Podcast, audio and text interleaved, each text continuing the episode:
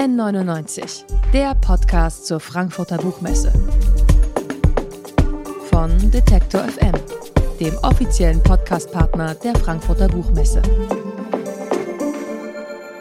Das Podcast Radio live von der Frankfurter Buchmesse 2021. Wir schreiben den 20. Oktober und wir sprechen jetzt über ein Thema, was ja in der Gesellschaft in den letzten Monaten und Jahren immer wichtiger wird und immer mehr Aufmerksamkeit bekommt. Aber mehr dazu weiß meine Kollegin Ina.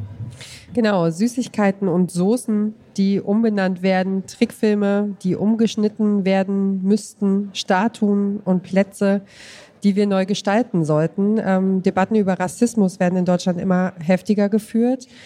Das ist jetzt auch unser Thema hier heute. Und unser nächster Gast ist Asfa Wesson Aserate.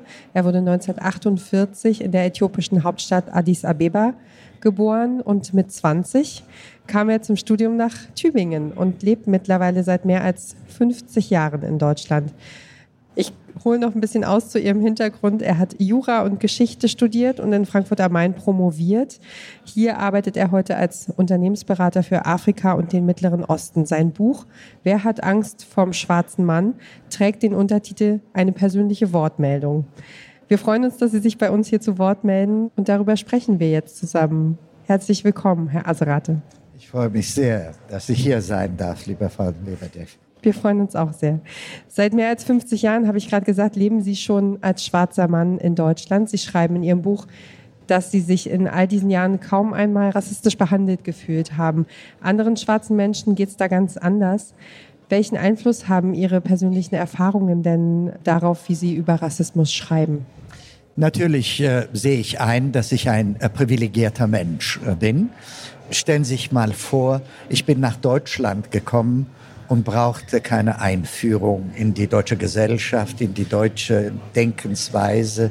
Ich bin als integrierter Äthiopier nach Deutschland gekommen. Ich konnte Deutsch sprechen. Ich wusste etwas über die deutsche Kultur, über die deutsche Geschichte, über deutsche Manieren, etwas. Und deshalb war es mir sehr leicht, äh, mich in der deutschen Gesellschaft einzufügen. Wie kam das denn? Ja, weil ich schon seit dem siebten äh, Lebensjahr mit dem Deutschen zu tun hatte.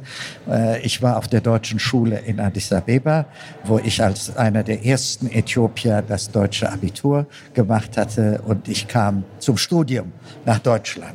Und wenn Sie dann meinen Lebensweg vergleichen mit dem vieler anderer meiner afrikanischen Mitbürger, dann sehen Sie natürlich, dass es ganz anders aussieht, dass Sie hierher kommen und nicht die deutsche Sprache sprechen können, dass sie von dieser deutschen Gesellschaft keine Ahnung haben, auch nicht von der Geschichte und müssen dann sozusagen integriert werden.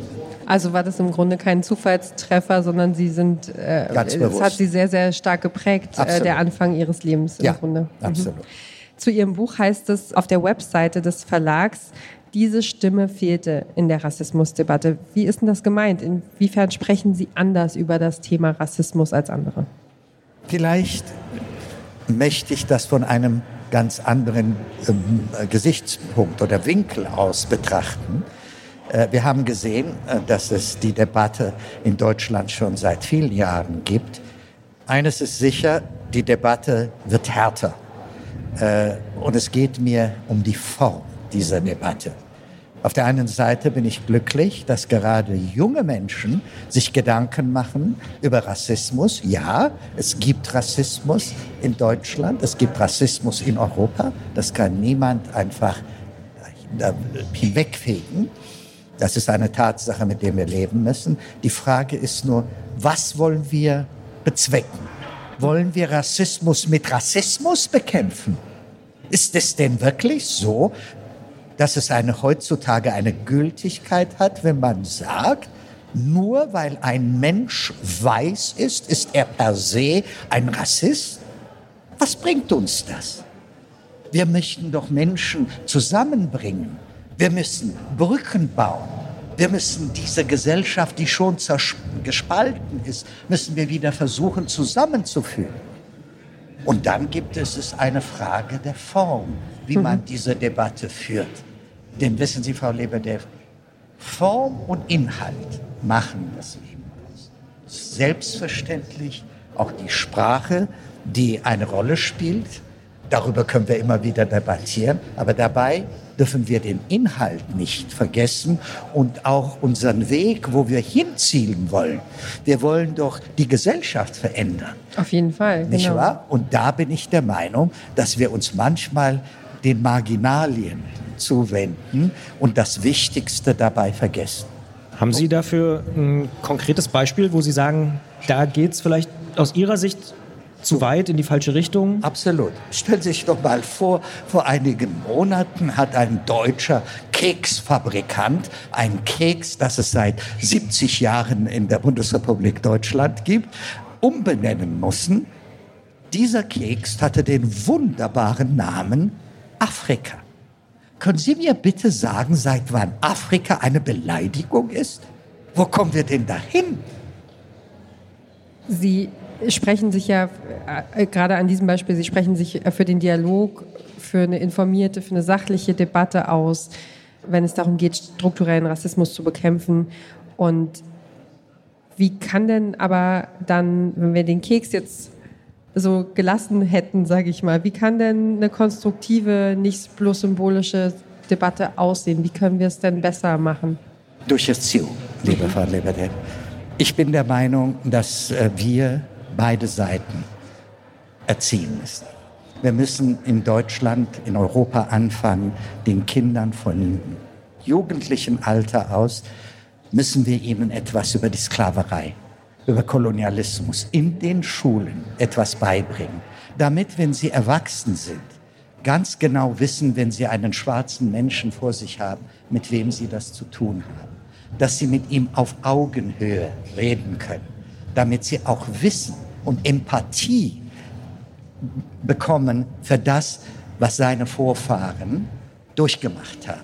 Denn eines ist sicher, eine gesamte Generation von Afrikanern ist immer noch vom Kolonialismus beeinflusst. Es ist noch in sie.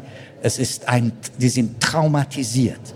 Und wir müssen das zweierlei, auf zweierlei Weise loswerden. Auf der einen Seite müssen wir hier in Europa unseren europäischen Mitbürgern die Geschichte des Kolonialismus erzählen, die Geschichte der Sklaverei, aber gleichzeitig unseren afrikanischen Mitbürgern auch ihre vorkoloniale Geschichte erzählen, damit sie auch nicht als Opfer nicht als minderwertige Personen, sondern als gleichmäßige Menschen gegenüber einem weißen Mann austreten. Wissen Sie, es ist katastrophal, was der deutsche Philosoph, nachdem sich so viele Menschen gerichtet haben, Hegel, wie er uns Afrika darstellt, ja, ein Nichts, ein Vakuum. So nennt er diesen gesamten Kontinent. Ein Land oder ein Kontinent ohne Geschichte, ohne Kultur. Und das müssen wir auch bei unseren afrikanischen Mitbürgern verändern. Wir müssen ihnen die glorreichste Zeit des Kaiserreiches von Mali, wir müssen über das Axomitische Reich in Äthiopien reden und denen sagen, das waren eure Vorfahren. Also könnt ihr auch gegenüber einem weißen Rassisten auf gleiche Ebene sein, nicht wahr? Und ihm sagen, wenn er sagt, deine Kultur ist miserabel und du hast keine Kultur, dann hast du was, was du antworten kannst. Sie sind selbst promovierter Historiker. Kommt daher so ein bisschen auch der Bezug zu, ich hab, Sie haben es ja gerade selber angesprochen, zu den konkreten Beispielen, wo es eben ja, Positivbeispiele, mutmachende Beispiele vielleicht gibt. Sie haben vorhin im Vorgespräch, das darf ich vielleicht auch sagen, auch äh, erwähnt, dass Äthiopistik zum Beispiel in Leipzig ja. äh, schon im 17. Jahrhundert äh, Leipzig. Wissenschaft war? Ich, ja? Sie wissen, ich habe eine große Fabel für Leipzig. Erstens ist Leipzig die Partnerstadt von Addis Abeba und zweitens, äh, das werden wenige Deutsche wissen, hat es in, schon im Jahre 1655 wurde Äthiopistik an der Leipziger Universität gelernt. Und insofern kann man sagen, in, hier als Deutscher inzwischen kann ich sagen, es hat in Deutschland auf einer Universität Äthiopistik gegeben, bevor es Germanistik gegeben hat. Das ist doch auch was Schönes. Das ist auf jeden Fall großartig. Ihr Buch ist ja kein niederschwelliger Text und auch kein Ratgeberbuch, ähm, sondern es setzt sich ja auf einem sehr hohen intellektuellen Niveau mit Rassismus und der Geschichte von schwarzen Menschen auseinander. Für wen haben Sie dieses Buch eigentlich geschrieben? Ich glaube für alle, äh, für die Afrodeutschen, äh, für meine afrikanischen Mitbürger und für jeden, der eine andere Hautfarbe hat. Und natürlich auch für die Menschen, die ganz eine vollkommen andere Meinung haben als ich.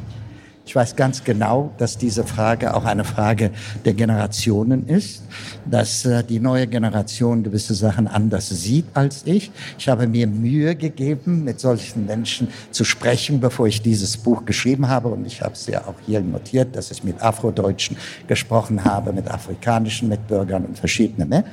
Und ich möchte, dass dieser wichtige Dialog demokratisch in Deutschland geführt wird. Dass wir anständig miteinander umgehen. Dass wir auch diese schwierige Debatte menschlich, mit Respekt vor der anderen Person führen. Alles andere bringt uns nur Chaos. Aber können Sie nicht gleichzeitig auch verstehen, dass Leute sagen, so, ja, Statuen, die an die Kolonialzeit erinnern und so, das wollen wir nicht mehr, das soll weg? Ich habe eine andere Meinung. Ich bin kein Bilderstürmer. Und insofern würde es mir, äh, wissen Sie, ich verstehe das. Man will, ohne es zu wissen, wenn man ein Denkmal demontiert, will man eventuell sagen, dass es die Sklaverei nie gegeben hätte, dass es die Kolonialismus nie gegeben hätte. Aber das ist keine Art. Wir müssen es zeigen. Wir können die Geschichte nicht einfach ausradieren. Wir müssen dazu stehen. Es wäre doch sehr schön, wenn man neben diesem Denkmal eines ehemaligen Sklavenhändlers, wie das der Fall in England war, der später zu einem großen Bürger der, äh, von äh, der Stadt wurde, könnte man daneben nicht etwas schreiben und, und, und sagen, dieser guter Mensch war in seinem frühen Leben ein Sklavenhändler nicht wahr? Denn es geht doch darum, was wollen wir mit der Vergangenheit? Wir müssen zu uns sagen, nie wieder, nie wieder Sklaverei, nie wieder Kolonialismus und nie wieder auch, äh, was wir hier in der Bundesrepublik, in Deutschland natürlich haben und, und, und nie wieder Antisemitismus. Das muss doch unser Basis sein. Gibt es irgendwas, manchmal löst ja auch eine Unterhaltung ein bisschen was aus. Haben Sie irgendwas im Kopf, was Sie gerne noch loswerden möchten zu Ihrem Thema, wo Sie sagen, das ist mir ganz, ganz wichtig und ein Gedanke, der der mit soll zu all die zuhören gerade? Ja, es gibt viele Sachen, worüber ich äh, ähm, reden äh, konnte, was das angeht. Aber ich möchte über die erste Zeit, die ich äh, in Deutschland war, die ersten Tage und Wochen, als ich als junger Mann, als Student nach äh, Tübingen kam. Hm. Äh, wissen Sie, wir waren eine Handvoll Afrikaner, die damals in diese wunderbaren deutschen Universität, so als Studenten waren. Und eines Tages saß ich, es war ein wunderschöner winterlicher Sonnentag und ich saß im Park und in einer, auf einer Bank und da kamen zwei ältere Personen und dann kamen sie zu mir und sagten, Sie armer Mensch, Sie denken wohl jetzt an die Heimat nicht wahr? Und haben mich zum Mittagessen eingeladen. Und ich habe denen gesagt, nein, nein, ich habe gerade nicht an die meine Heimat gedacht, sondern wie schön es hier eigentlich ist. Aber wissen Sie, das war das, was wir damals hatten. Wenn jemand auf Sie zukam und sagte, woher kommen Sie? Dann meint er das wirklich, weil er mit Ihnen Kontakt aufnehmen wollte. Und es war Neugier. Ich verstehe das, wenn ein Afrodeutscher heute sagt, wie kommt er dazu, mich überhaupt diese Frage zu stellen? Ich bin doch auch im blutmäßig wenigstens die Hälfte von mir ist deutsch. Ich kann das verstehen. Aber zu unserer Zeiten war das überhaupt kein Thema. Es war Neugier. Und Neugier ist etwas Wunderbares. Denn Neugier bringt Menschen zusammen. Das sagt Asfa Weston Aserate. Er ist Autor von Wer hat Angst vom schwarzen Mann? Wer jetzt neugierig geworden ist auf das Buch, der kann natürlich alles ganz genau nachlesen. Das Buch ist bei DTV erschienen und ihr bekommt es für 16 Euro. Wir sagen ganz, ganz herzlichen Dank, dass Sie da waren für Ihren Besuch. Ich danke Ihnen. Vielen Dank. Dankeschön. N99, der Podcast zur Frankfurter Buchmesse. Von Detektor FM dem offiziellen Podcastpartner der Frankfurter Buchmesse.